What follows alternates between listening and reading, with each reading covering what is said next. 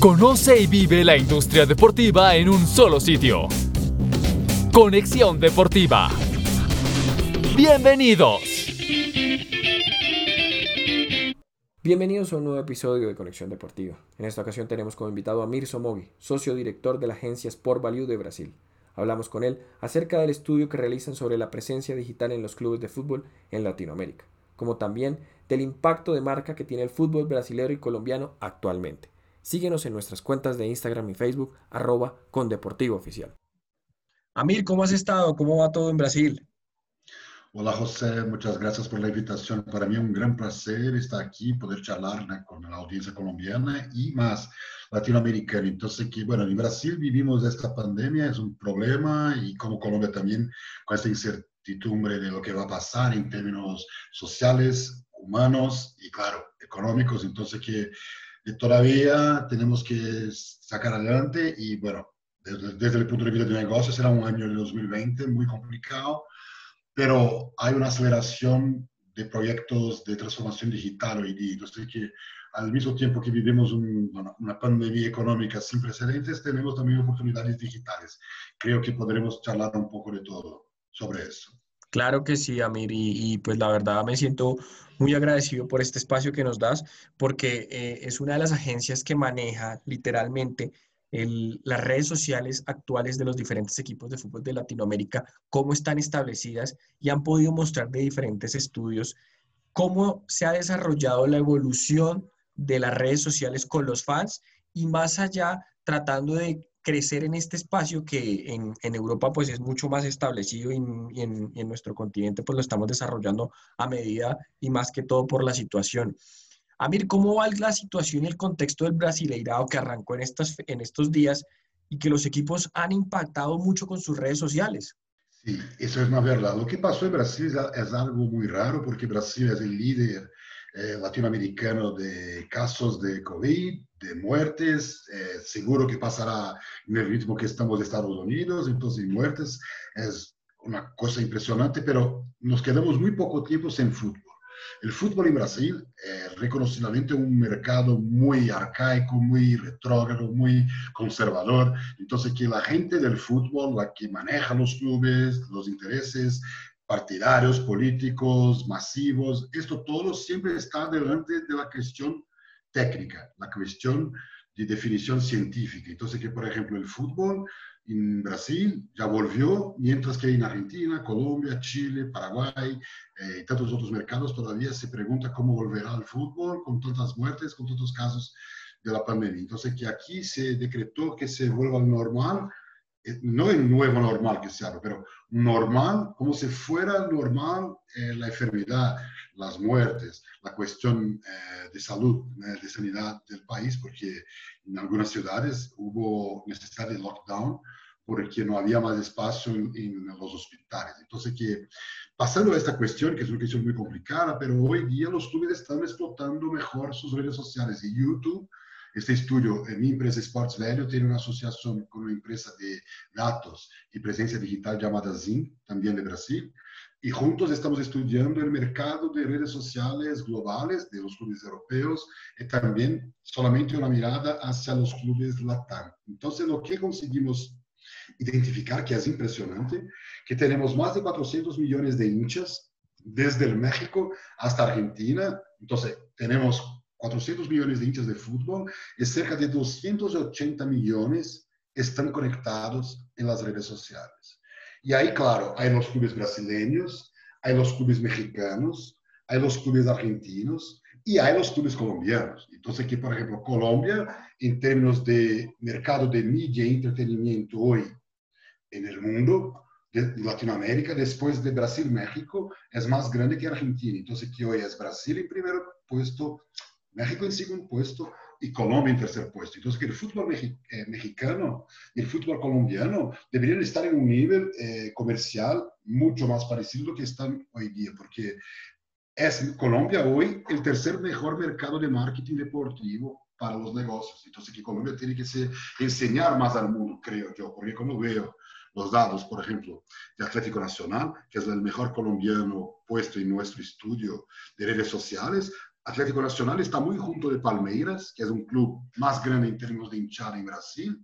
Está arriba, por ejemplo, de clubes mexicanos, arriba de, eh, de, competidores colombianos, muy, muy bien posicionado como Santos, como Gremio, entonces que un ejemplo de club, colombiano, que claro, hubo la cuestión quizás con Chapecoense y por cuenta de esto creció mucho en Brasil. Yo vi una charla de Ricardo Zapata, el ejecutivo de marketing de Atlético Nacional en Internet, y que hablaba que hay en Brasil más de 300 mil fans de Atlético Nacional por cuenta de todo lo que pasó con Chape. Entonces, que son ejemplos de que tenemos que eh, buscar más información. Entonces, que hay un otro lado que es muy interesante, y esto estamos hablando de cuatro redes sociales, Facebook, Twitter, Instagram y YouTube. No hay, por ejemplo, todavía en esta misuración el TikTok que está, se está creciendo mucho. Pero, por ejemplo, en, el, en, el, mes de julio, los equipos que mejor trabajaron la temática, es decir, eh, postajes,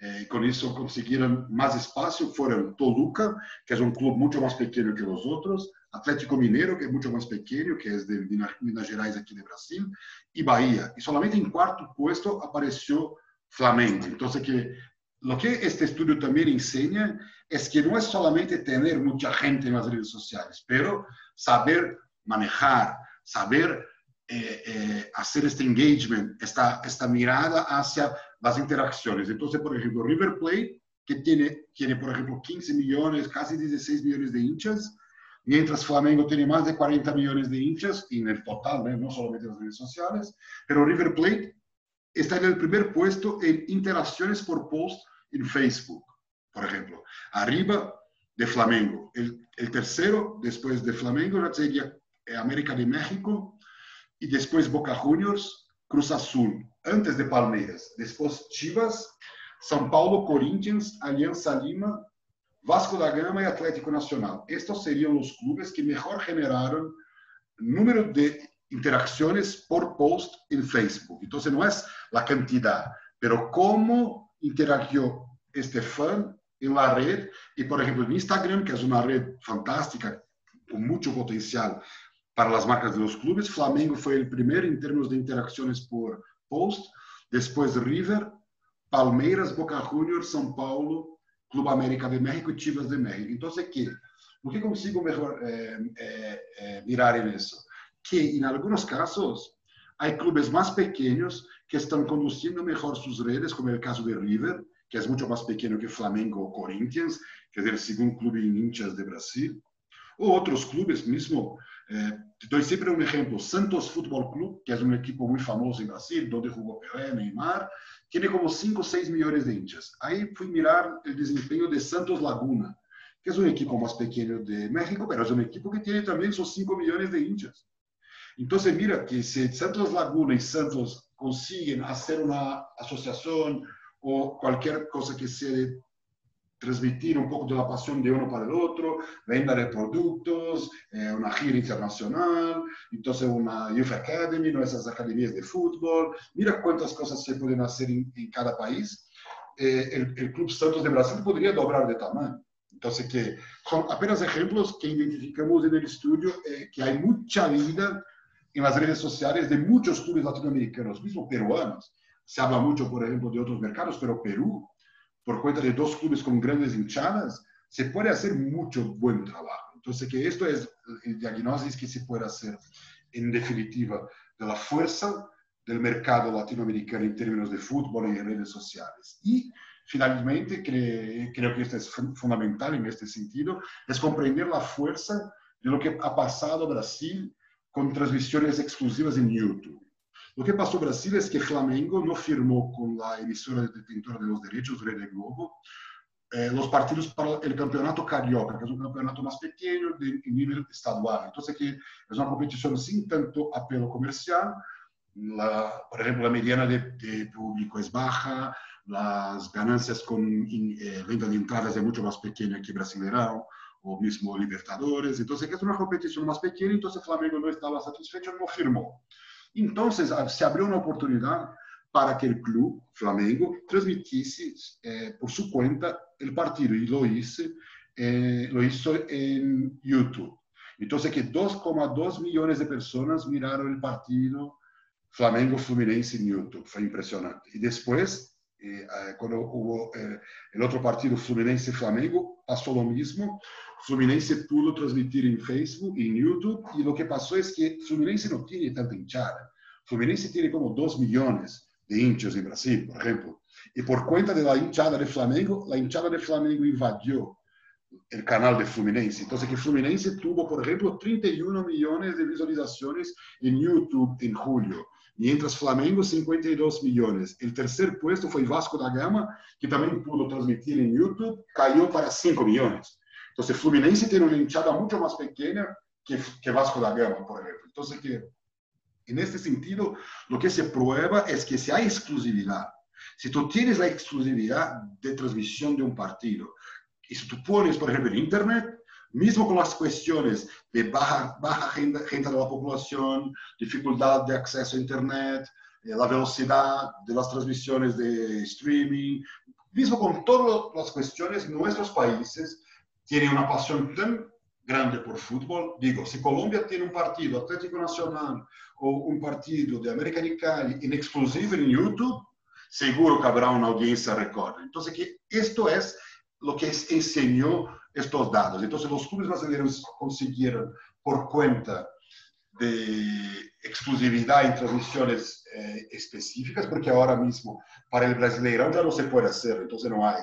Entonces que ahora volverá a la normalidad, pero este pico de, de número de accesos en YouTube probó ser impresionantemente importante para un club de fútbol tener su propio canal de YouTube. Y hablando de esto, los clubes latinoamericanos tendrán que hacerlo. Entonces, los equipos latinoamericanos fuera de Brasil que tienen más inscritos en YouTube son Club América de México con un millón de inscritos en YouTube, Boca Juniors 400 mil, Chivas 400 mil. Mientras que, por ejemplo, Flamengo tiene 5,3 millones de inscritos. Entonces, que Barcelona tiene 10 millones. Entonces, que si el Boca Juniors tiene 400 mil, algo va mal, ¿no? Entonces, que en mi opinión, hay mucho que mejorar en términos de YouTube para los clubes latinoamericanos y este estudio deja muy claro eso. Entonces, que es un espacio democrático, de fácil acceso y que tú puedes crear, por ejemplo, muchas activaciones con sponsors, hacer proyectos con ídolos, con eh, nombres fuertes de, del club. Entonces, que yo veo, por ejemplo, los clubes latinoamericanos trabajan bien ahora con la pandemia, pero no se compara las transmisiones de partidos o mejores momentos o behind the scenes, que son tan importantes, ¿no? Como eh, contenidos exclusivos que el hincha valora muchísimo. Sí, Amir, y, y eso uno se da cuenta, es que eso fue un caso y lo mostraron en todo lado de que tanto Flamengo como Fluminense transmitieron sus partidos por YouTube y generaron un cambio impactante en, la forma de pensar del hincha, porque el hincha estaba acostumbrado a, verlo todo por televisión, que todo era transmisión, que todo era desarrollar, un impacto mucho mayor y generó un cambio en la forma de pensar. ¿Tú crees, Amir, que en el futuro todo va a ir direccionado a literalmente redes sociales. Las transmisiones van a ser por Facebook, como lo están haciendo ahora, que te has dado cuenta que en, en, Brasil y en el resto de Latinoamérica, Facebook compró los derechos de Champions y está transmitiendo los partidos también por ahí. ¿Tú consideras que este proceso va a ir así? A medida que, que, que pasen los años, ya, ya la televisión va a pasar a un segundo plano y todo va a ser por, por todo redes, redes sociales y YouTube.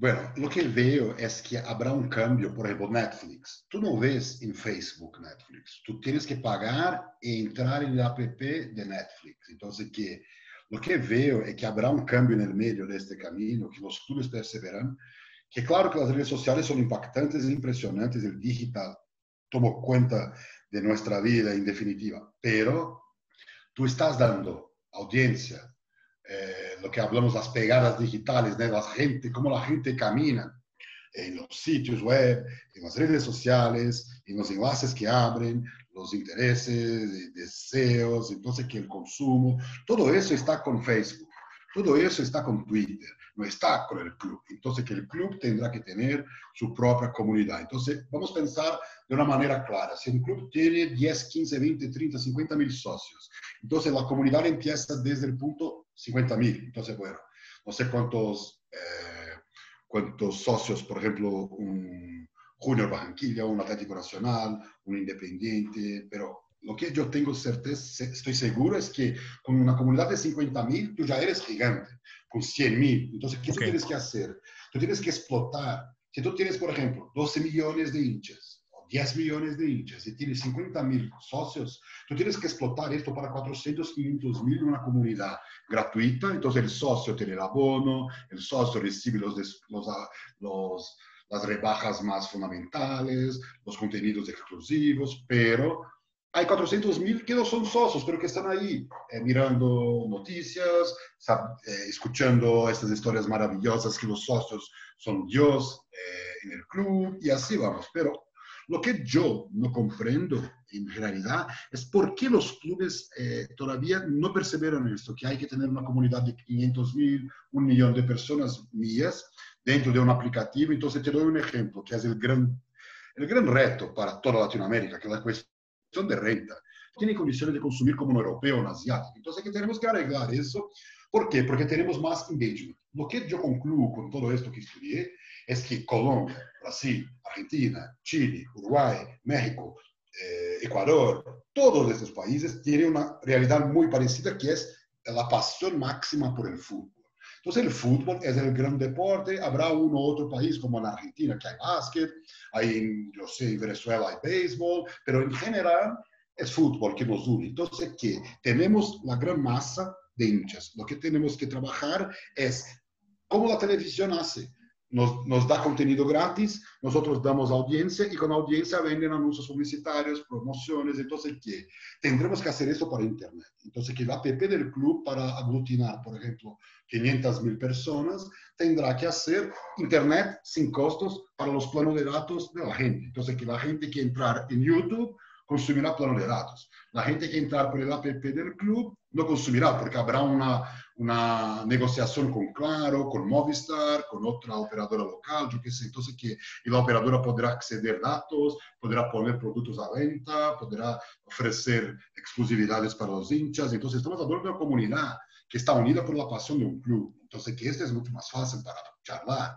Es por eso que es importante migrar para un, para un, un espacio donde el club sea el propietario, donde el club sea el dueño de las estrategias. Entonces, que eh, es más o menos como en Brasil hicieron, por ejemplo, una tercerización, que es eh, dejar que empresas exploten eh, algo que es estratégico. Entonces, por ejemplo, el, el, socio hincha, que hablamos aquí, que es el, el, como si fuera el abonado. Entonces, que el abonado, que es un cliente preferencial de un club en Europa, en Latinoamérica, en todas las partes, en Brasil, el dato muchas veces está en la mano de una empresa, como si fuera una ticketing, como si fuera una empresa de shows, eventos. Entonces, que esto no es bueno para la estrategia del club. Entonces, que eh, hay que concentrar esfuerzos en crear estructuras organizacionales posibles para que el club pueda crecer fuera de campo. Entonces, que si la mirada hacia el campo es importante, claro, tenemos que mirar siempre, porque la victoria es importante, por el éxito deportivo construye la marca, pero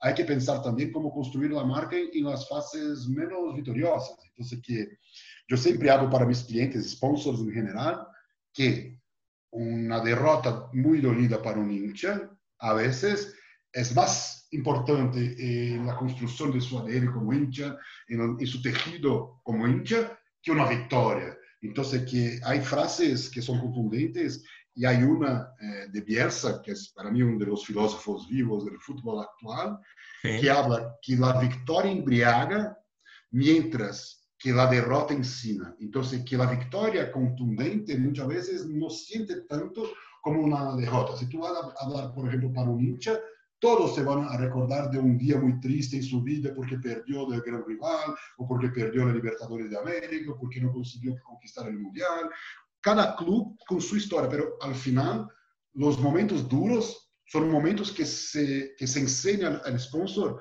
la manera de charlar con la pasión. Entonces, que yo siempre intento enseñar a mis clientes que derrotas y victorias hacen parte de su negocio que tú has elegido, que es invertir en sponsorización, que es invertir en clubes. Entonces, que tú tienes que estar eh, muy eh, involucrado con la pasión de la gente, porque esta es la diferencia entre un sponsor que consigue tocar el corazón del hincha, del fan, de aquel que pasa, por, por ejemplo, porque no fue tan contundente en las victorias y derrotas. Ok, eso, eso es muy claro y, y hay que trabajarlo mucho más. Yo creo que eh, nuestros equipos, digamos, te hago el ejemplo directamente en Colombia, todavía no tenemos ese concepto, aunque Nacional, Atlético Nacional tiene el, el mejor desarrollo en estos, en estos aspectos, todavía nos falta mucho y cuando muestras en el informe la comparación con los grandes, específicamente con Flamengo, es el triple, el triple o cuatro veces de lo que uno espera. ¿Qué se debe hacer? O sea, desde tu punto de vista, desde tu experiencia, para poder mejorar esos aspectos, porque aún así vemos que hay muchos clubes de Argentina, de Brasil, que son las potencias, pero otros como en Chile, en México y en Perú han desarrollado mejores estrategias que en Colombia. ¿Qué se debe hacer? Porque es que aquí tienen un concepto, todavía se tiene el concepto de que si los hinchas se mueven al Internet, son hinchas de, televisión o de, o de espectador solamente por, por una red social y no asisten a la cancha. Todavía tenemos ese concepto y a veces creo que eso está errado. Pero saco de aquí un, un, documento eh, publicado en Colombia de la Superintendencia de Sociedades que hablan de los números de los equipos colombianos só para ensinar um pouco os dados que há já, porque é interessante, porque Colômbia está muito desarrollada em esto, a transparência dos dados financeiros dos clubes, e isto me parece fantástico, e na Argentina não há, em Chile, eh, desta maneira como está estruturado em Colômbia. Então, que está muito bem hecho. Em 2017, Atlético Nacional atingiu o máximo de facturação de um clube colombiano, 136 milhões de pesos, e agora caiu para 58 milhões en 2018, porque también hay la cuenta de venta de jugadores, entonces que eh, esto pesa. El Julio Barranquilla fue el primer puesto en, generación de ingresos, 63 millones de pesos. Después Independiente Santa Fe, 56 millones de pesos. Millonarios, 53 millones de pesos. Y después ya va bajando para 39, 31. Entonces, que son datos eh, que enseñan que hay mucho espacio para crecer. Los principales eh, ingresos de 2018 eh, derechos de televisión, 115 millones, venta de derechos deportivos, que sería la venta de jugadores, 111 millones, mitad de 2017, entonces que en 2017 hubo una, una, grande ganancia por cuenta de venta de jugadores. Después taquilla, entonces que es más importante, por ejemplo, que patrocinios. Entonces la taquilla de los hinchas colombianos, de los 36 clubes colombianos que juegan en la primera y segunda división, es más grande que los patrocinios que llegaron a 94 millones. Entonces, solamente un ejemplos de datos, y sí. si comparamos con Brasil, la distancia es brutal. Es brutal, porque si comparamos, por ejemplo, en términos de televisión, que estos 115 millones de pesos salen más o menos 32 millones de dólares, mientras que en, en Brasil eh, la televisión representa casi 500 millones Entonces, que estamos hablando que un país cuatro veces más pequeño, que la diferencia de televisión entre los clubes eh, brasileños y colombianos es de 10, 11, 12 veces. Entonces, que no es posible. Hay algo que mejorar en Colombia, porque Colombia, con 50 millones de consumidores, después de México, es el más, más importante mercado del fútbol eh, latinoamericano. Entonces, que es los más representativos del mundo. La eh, comparación es abismal, Amir, la comparación abismal. es abismal. Sí, porque, por ejemplo, si hablamos que Brasil es cuatro veces más grande que Colombia, bien, cuatro veces, cinco, seis, pero si está diez, hay algo que mejorar en Colombia porque yo veo que Colombia tendrá que se enseñar al mundo en términos de fútbol, porque muchos jugadores colombianos están explotando en el mundo. Esto ya está, esto es una realidad. Esto no es más, ah, hay siempre dos, tres jugadores colombianos que disputan la selección. No, hay como 20, 30 jugadores colombianos de calidad y eh, eh, jugando en los mejores equipos del mundo que tú vas a encontrar como brasileños, como argentinos, como uruguayos. Entonces, así como Uruguay, que es muy reconocido como un celero de, de producción de grandes jugadores, yo veo que Colombia tendrá que enseñarse también como un gran mercado consumidor de fútbol. Y esto yo veo una conexión latinoamericana, partidos de Libertadores como gran, como gran, un gran trabajo, pero yo veo que los tres, cuatro más grandes equipos de Colombia podrían unirse en un proyecto de internacionalización de marcas, porque veo esto que el Caribe colombiano, la vida, eh, la forma como se vive en Bogotá, después la vida de Medellín, todo eso se podría ser contado eh, por la vida de los clubes, los títulos, la historia. Entonces, es Colombia, como España ha hecho con Barça Madrid, yo veo claramente que Colombia podría ser con 3, 4 clubes. Entonces, que veo eh, estos datos, y siempre los datos, siempre intento tener los insights entre la comparación entre los datos, pero está claro que Colombia tiene un gran potencial de desarrollo en los próximos años. Eso me parece claro. Qué bueno escuchar eso, Amir, porque pues estamos en una reestructuración en estos momentos eh, por temas de, de, cambios de presidente de la mayor Y es bueno escuchar estos aspectos de una persona externa que conoce y maneja los datos, que nos pueda dar una mayor claridad de que en nuestro fútbol puede ir mejor, pero también tiene que dar una certeza hacia dónde tiene que ir. Amir, te quiero preguntar de, de tu pasado también, el trabajo con los equipos, ¿cómo ha sido? con, Inter de Porto Alegre, que es el que, el que has tenido una gran referencia y se ha mostrado el impacto, y también con, los demás, o sea, con los demás equipos grandes. ¿Cómo es el trabajo en Brasil en relación al marketing deportivo? Porque conocemos mucho de Argentina y, y México, a veces se nos da más la cercanía por el mismo idioma, pero en Brasil es un contexto muy diferente porque es un país más futbolero que el resto de Latinoamérica.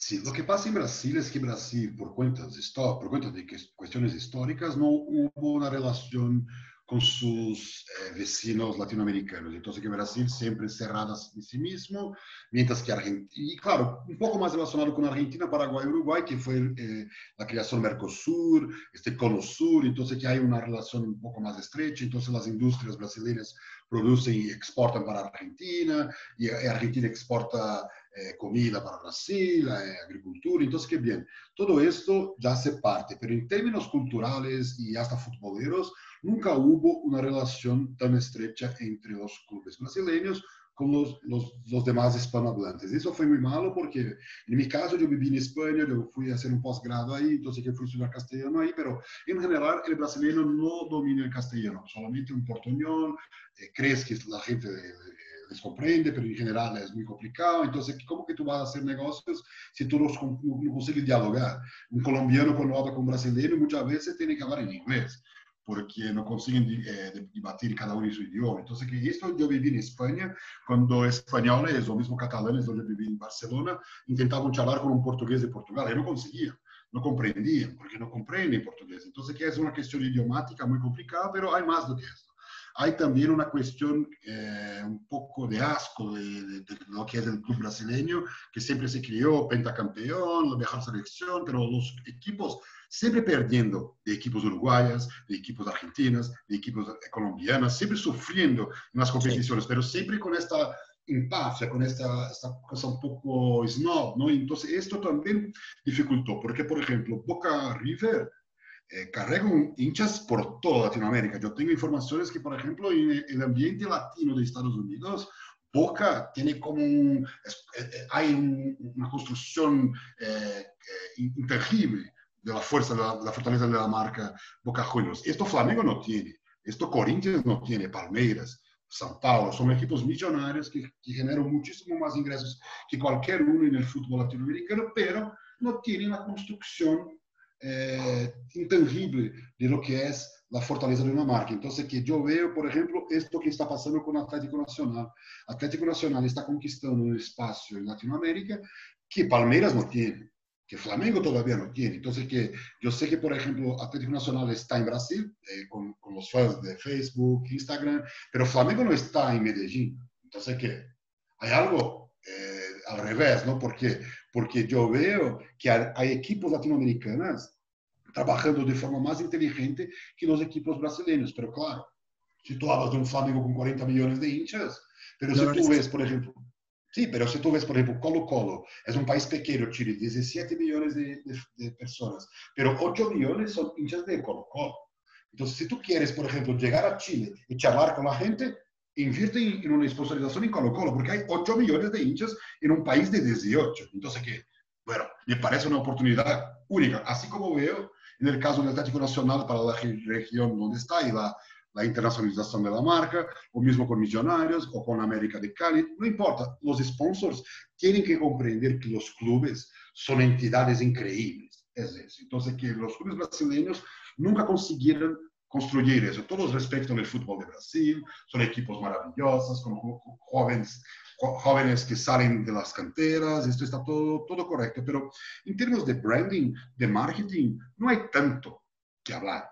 pero yo trabajé con clubes en proyectos específicos que fueron muy importantes en mi carrera, por ejemplo, haciendo valuations, haciendo proyectos de marketing, desarrollando eh, cuotas de patrocinio, eh, intentando hacer un desarrollo internacional de la marca de un club, como fue con Santos en 2012, 2013.